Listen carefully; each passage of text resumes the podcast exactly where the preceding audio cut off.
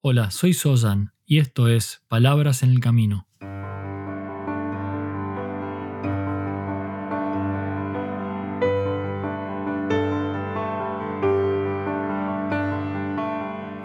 Un podcast para el camino al trabajo o de regreso a tu hogar, mientras caminas por la ciudad o en camino hacia lo de un amigo. Allí donde sea que te encuentres, estas son palabras para acompañarte en tu camino de transformación como ser humano.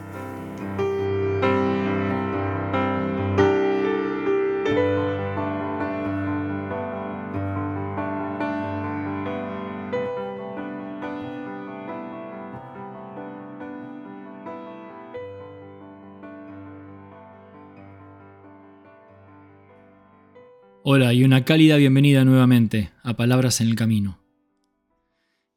Y vamos a continuar explorando juntos cuáles son los motivos que nos hacen difícil encontrar el más profundo y verdadero bienestar. Porque cuando transitamos el camino que nos lleva hacia una vida plena, una vida en armonía, en abundancia, en muchas ocasiones nos encontramos en ese camino con obstáculos, con impedimentos que pueden alterar el curso del trayecto al despertar, o incluso detenernos, y como dije anteriormente, hasta hacernos retroceder. Y sobre estos impedimentos estamos reflexionando, porque son las principales fuerzas universales de la mente que obstaculizan nuestra capacidad de ver con claridad, que no nos dejan lograr una real transformación, que nos impiden obtener calma mental y que no nos dejan acceder al verdadero equilibrio y el bienestar. Y ya hablé sobre el apego y la manera en que nos aferramos a las situaciones la manera en que nos apegamos a los pensamientos, a las emociones y a las cosas que ocurren en nuestra vida. También hablé del no, cuando esta negación se transforma en un obstáculo que nos detiene. Y nos detiene a través de sus expresiones más comunes. Por ahí hablé de tres expresiones más comunes. La mala voluntad, la crítica y la aversión.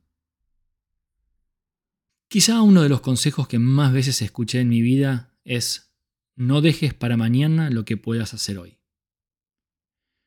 Y Pablo Picasso, el artista, de una manera más elocuente y quizá dramática, dijo, Deja para mañana solo aquello que estés dispuesto a dejar sin hacer si murieras. Y de alguna manera nos está diciendo que el tiempo es una ilusión, que simplemente pasa. Y es por eso que el mejor momento para hacer lo que debas hacer es ahora, no más tarde, no mañana. Que no sabemos si mañana vamos a estar aquí para hacer lo que no hiciste ayer. No dejar para mañana lo que puedas hacer hoy. Este es un obstáculo muy importante.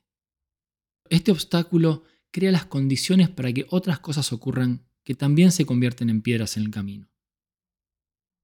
Entonces uno de los impedimentos más importantes para vivir una vida con sentido y en armonía es el obstáculo del no hacer cuando lo que nos lleva a ello es la pereza. La pereza.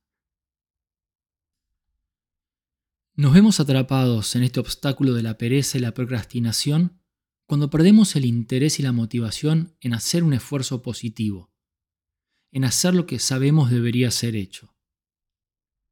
Porque la pereza es una elección consciente de dejar de esforzarse, una manera activa de no activar y en su lugar dejarnos llevar por lo que es más fácil, más seguro, más cómodo.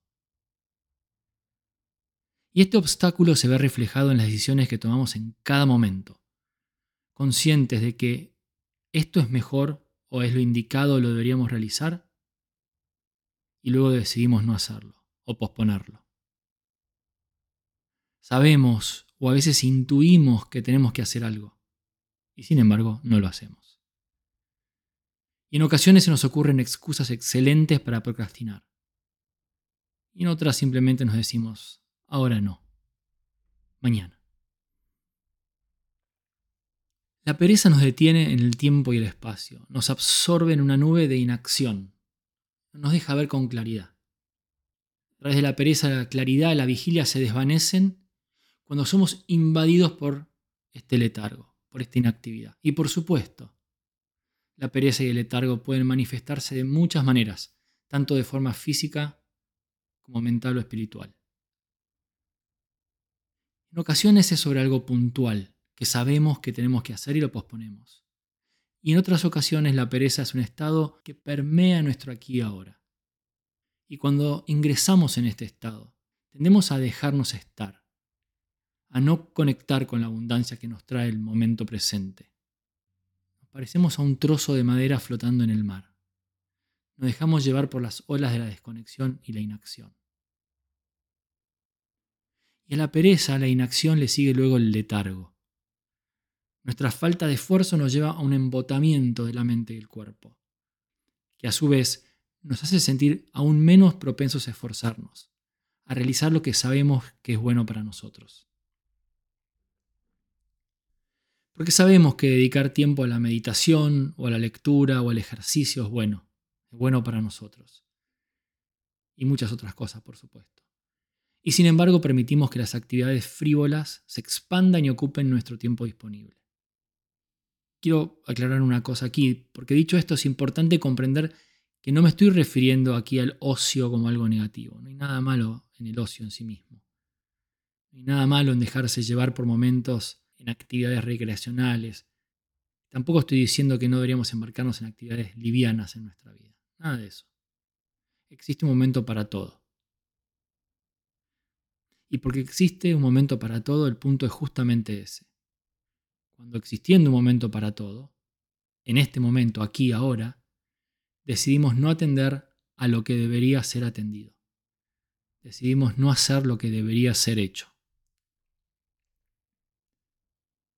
Y la pereza y la procrastinación tienen también un componente importante de retroalimentación.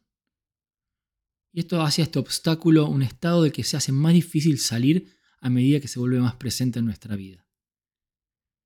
Porque como dije, este estado de inacción nos lleva en ocasiones al letargo. La pereza nos da pereza. Dejar de procrastinar nos da pereza.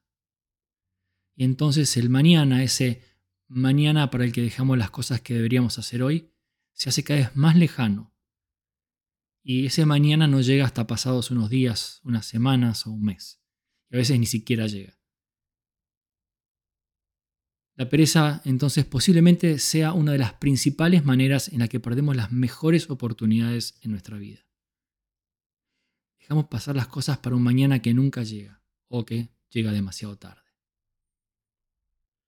Es importante, por lo tanto, poder distinguir este proceso de la pereza de otras cosas y observar cómo nace y cómo se desarrolla.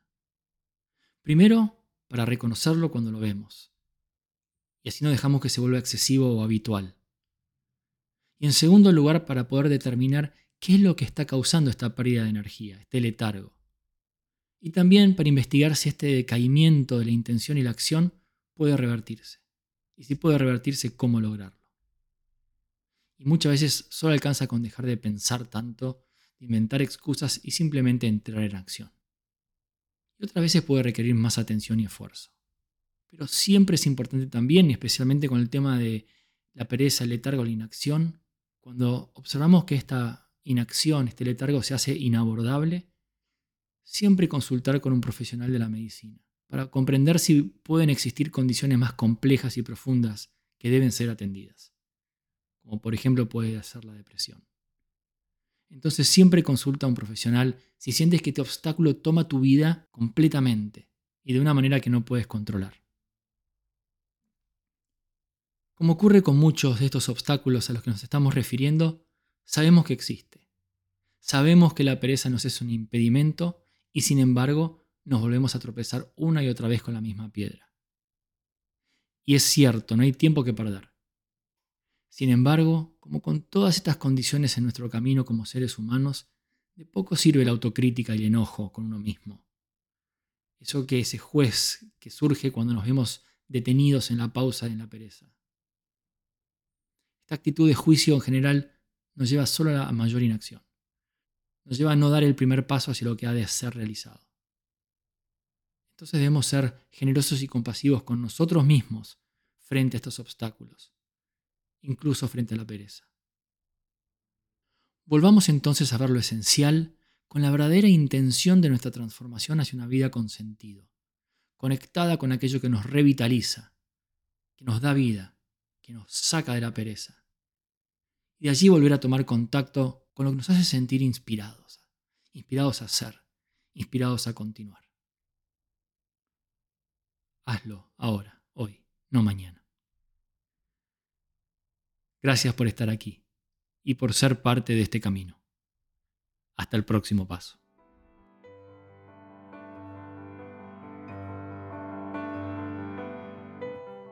Si quieres recibir más información sobre este podcast y otros contenidos, ingresa en palabrasenelcamino.com.